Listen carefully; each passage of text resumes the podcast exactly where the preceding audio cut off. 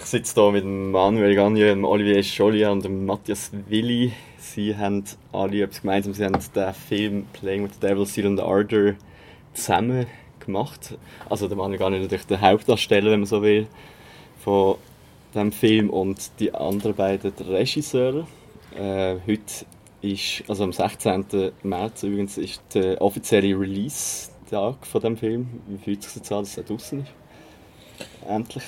Sehr gut, also wir haben wirklich eine schöne Vorpremiere-Tour durch die Deutschschweiz jetzt gehabt. Äh, sind viel im Zug gehockt, haben uns, uns gut gehen lassen, ähm, sind auf doch durchwegs tolle Feedbacks gestoßen von den Besuchern und Besucherinnen. Äh, hat sehr Spaß gemacht. Ja. Und wir sind jetzt äh, letzte Woche eigentlich unterwegs gewesen, in der ganzen Schweiz mehr oder weniger. Oder? Wo sind wir jetzt überall so wo haben den Film gezeigt? Das Ganze daheim gestartet in Basel und dann sind wir via Zürich, Bern, Luzern, Bruck in Winterthur heute. Schön. Und eben jetzt, wo er draußen ist, es ist so, haben Sie schon so eine Erwartung, was für Wellen der Film wird schlagen? Oder? Da habe ich keine Ahnung, was der, ob, der, ob der Film wird Wellen schlagen. Also es ist jetzt wirklich sehr schön, nachdem, es sind sechs Jahre dran gewesen und irgendwie, das letzte Jahr war ja nur noch Schnitt gewesen, wo das Ganze dann auf dem Computerbildschirm anschaust. Und dann ist es sehr schön gewesen, meine Premiere in Solothurn gehabt und dort ist es schon so, wo du merkst, hey, jetzt, jetzt plötzlich mal Menschen, die das schauen und es gibt eine Reaktion im, im, im Kinosaal, wo du hörst, es ist Lachen da, es ist, oh, es ist auf die Reaktionen, die du hörst. Und dann fängt das Ganze wieder irgendwie neu anleben und selber kann man es dann auch wieder mal plötzlich schauen, ohne immer Korrekturmodus, was müssen wir noch machen. Und jetzt ist es wie abgeschlossen und jetzt kann man nicht mehr daran machen, will man nicht mehr daran machen, sondern jetzt sollen es Menschen schauen und selber ihr etwas davon mitnehmen vielleicht. Hoffentlich, ja. und äh, eben, ich selber habe den Film noch nicht gesehen, die meisten Leute auch noch nicht und darum ist gerade mal meine Frage an die beiden Regisseure vielleicht, bevor wir dann genau auf, auch auf dich zu sprechen kommen. Manuel, was haben eigentlich mit diesem Film bezweckt? Was war die Idee gewesen, ursprünglich, wo man denkt, jetzt machen wir einen Film? So, hätte es überhaupt gegeben, diesen Moment? Ganz am Anfang haben wir ja einen Kurzfilm äh, angedenkt, weil wir einfach die Geschichte mitgekriegt haben, dass Matthias und ich haben vorher schon viele Musikgeschichten gemacht, mehr Buchprojekte und mehr auch internationale Musikgeschichten und plötzlich irgendwie passiert einige äh, Musikgeschichte mit internationalem Potenzial von der eigenen Haustür und haben dann das mitbekommen über unterschiedliche Wege und dann ist so wie gesagt, hey, dass wir mal filmisch mitnehmen, weil meine Musik ist so stark, die Musik ist großartig aber verhebt das, wenn jetzt sechs Menschen irgendwie plötzlich aus dem, also dem Internet-Hype sich zusammenfinden, eine Band sich bildet und dann direkt muss auf Europa-Tour gehen. Was macht das mit diesen Menschen? Und im Verlauf der drei Arbeiten sind dann plötzlich andere Fragen in, in den Mittelpunkt gerückt was nicht mehr darum gegangen ist, ähm, verblost die Truppe oder was passiert mit, äh, mit ihnen, sondern halt dann auch mehr fokussiert auf den Manu. Irgendwie, was macht es mit ihm als, als, als Künstler, der eigentlich sehr gerne in seinem Keller hockt und dort äh, einfach Musik macht. Und plötzlich ähm, kommen Projektionen auf ihn, gewisse seine Leaderfiguren in ihm, gewisse sehen das und das und äh, nimmt die Lust am Musik machen, weil er nicht mehr die Freiheit hat, die er vielleicht am Anfang hatte. Und dann ist es dann plötzlich so, okay, das ist äh, auch eine, Entwicklungsgeschichte, Coming-of-Age-Geschichte, wo vielleicht über die Musik darüber ausgeht oder interessanter ist, jetzt nicht nur für Menschen, die seine Musik toll finden, sondern auch äh, wo man etwas mitbekommt. Und vielleicht Manuel, gerade zu dir, wenn du jetzt den Film, den du das erste Mal gesehen hast, was ist das Gefühl, das du hast? Hast du dich wiedererkannt zu diesen Zeiten oder ist das wie so etwas Fremdes gewesen, vielleicht, dass du dort siehst? Ähm, ich habe mich absolut wieder erkannt. Also, ich muss auch dazu sagen, das erste Mal habe ich gesehen mit der ganzen Band. Und das ist wie so ein bisschen Ferienfilm schauen. Weißt, oh, dort sind wir gesehen und weißt noch das und so. Und für uns ist halt schwierig gesehen, ist das unterhaltsam für andere zu sagen. Weil für uns ist halt sehr persönlich gesehen. Aber ähm, diese Woche glaube zeigt, dass, dass sich durchaus Leute auch an dem können ein bisschen orientieren oder sogar ein bisschen mitfühlen.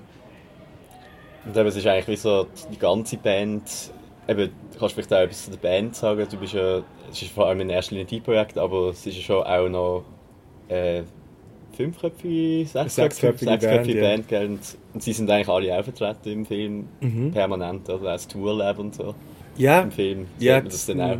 Die sind alle dort vertreten und ähm, eben, man verwünscht sich dabei, wie man so früher aussieht, vor fünf, sechs Jahren, was skurril ist und auch schön. Ähm, aber ja, ich glaube, äh, Seal und Adler ist inzwischen Teamsport und ich glaube, das ist vielleicht auch ein Stück weit die zentrale Frage vom Film. Vielleicht, wie haben die überhaupt zusammengefunden, ihr drei? Also so, Also ich, ich bin im Herbst 2016 bin ich damals gebucht worden vom Manu, seinem Manager, um seine ersten Promofotos zu machen und so habe ich und das ist mir dann auch so sehr äh, das Märchen ist mir dann so offeriert worden. Er hat da einen neuen Künstler unter Vertrag und, und wow, und Rolling Stone und sowieso. Und es hat mich natürlich hellhörig gemacht und so habe ich die Musik gelost und äh, bin begeistert gewesen und so haben wir Fotos gemacht und so habe ich den Manu kennengelernt.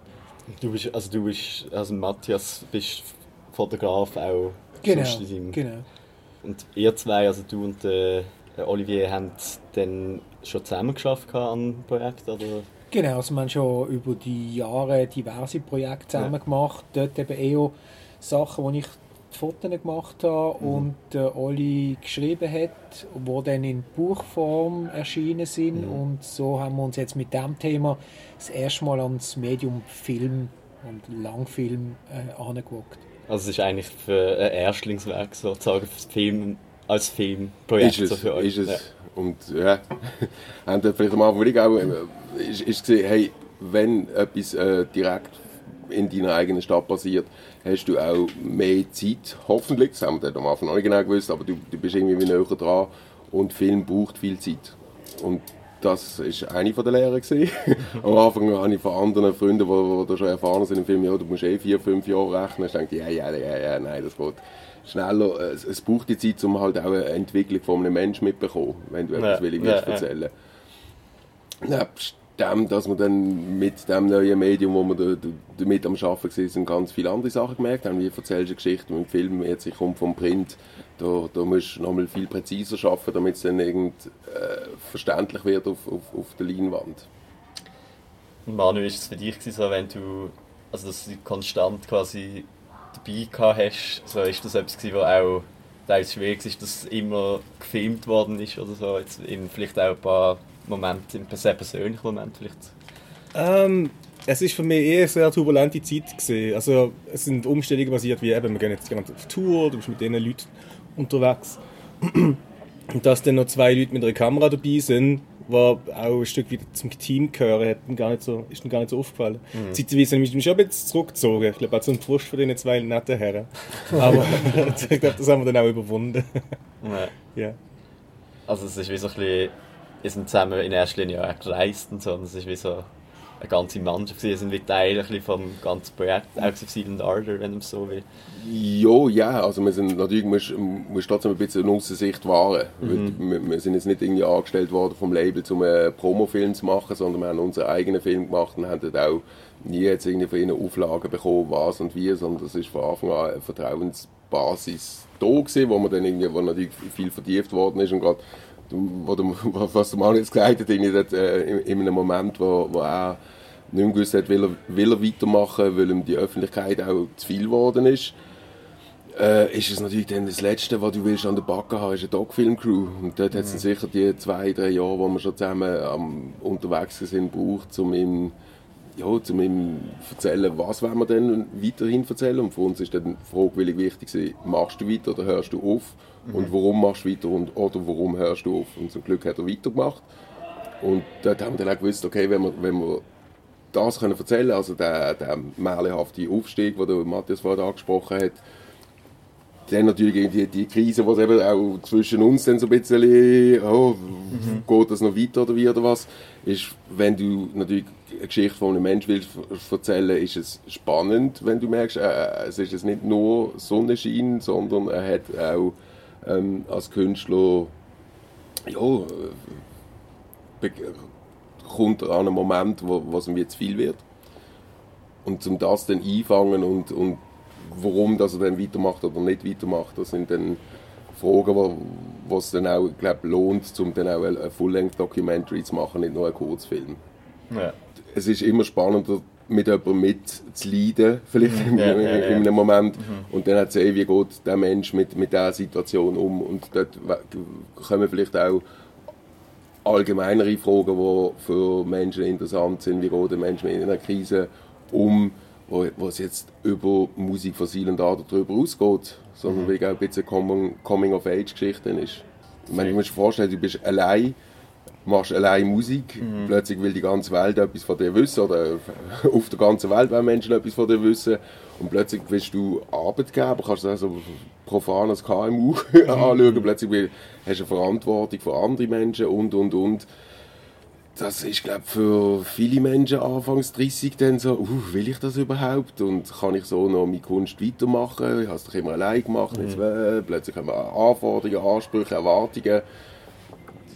Kannst du vielleicht etwas dazu sagen, Manu? Aber so von außen Ja. betrachtet oder noch dran betrachtet, haben wir schon gemerkt, das ist ähm, nicht mehr einfach nur voll geil, wir gehen auf Tour, wow, was Ja, passiert. Ja, das ist schon gut umschrieben. Ja. Und es sind ja auch alles eigentlich Freunde, Freundinnen von dir, die du dann quasi als Band engagiert hast, wenn man so will sagen. Absolut, das sind keine fremden Menschen, Ja. die sind mir alle sehr wichtig. Und eben auch Basler, Baslerinnen, alles. Und das ist, das ist vielleicht auch noch so ein spannender Punkt, so wie du als Sil also, also eher als Silent Ardor. Also man redet ja oft in einem internationalen Kontext von euch und wenig vielleicht in einem Basler Kontext, weil ihr halt irgendwo in Basel auch noch so ein bisschen gar nicht vielleicht so berühmt sind wie vielleicht in den USA, kann man sagen. Äh, was ja das Paradox ist an der ganzen, der ganzen Geschichte, das Spannende. Und, aber wie würdest du dich jetzt einschätzen als, als Musiker in der Basler Szene? Bist du ein Teil von dieser Szene eigentlich oder nicht? Ich glaube schon, dass ich ein Teil von der Basel Musikszene bin. Also, ich wünsche mir es auf jeden Fall. Ja. Aber das sind, glaube ich, Sachen, die man nicht selber kann beurteilen kann, sondern nur externe bewerten. Wie würdet ihr das so einschätzen? Ja, eh. Also der Manu ist ja nicht nur als Musiker dann aktiv, sondern mischt auch Bands und macht mit anderen Menschen zusammen Projekte und und und. Und gerade aus dem Umfeld, wo du kommst, was ja eh viele, der eine macht mehr Grafik, der andere macht mehr das und so. Das ist, äh, Basel ist ja dann wieder auch zu klein, um sich willig irgendwie separieren, sondern wenn du dort willst leben, dann musst du mit verschiedenen Szenen, mit verschiedenen Menschen dich können arrangieren, sonst verziehst du glaube ich, lieber in eine Großstadt, wo du deine Anonymität hast. Ja. Genau. Ja. Fertig, sorry, aber wir müssen gehen. Oh, Okay. okay, alles Ich gut. würde sagen, also eben acht Minuten, aber wir müssen Oh, gehen. wow. ja. Oh, oh, oh. Ja, ja, alles 10 Minuten höchstens.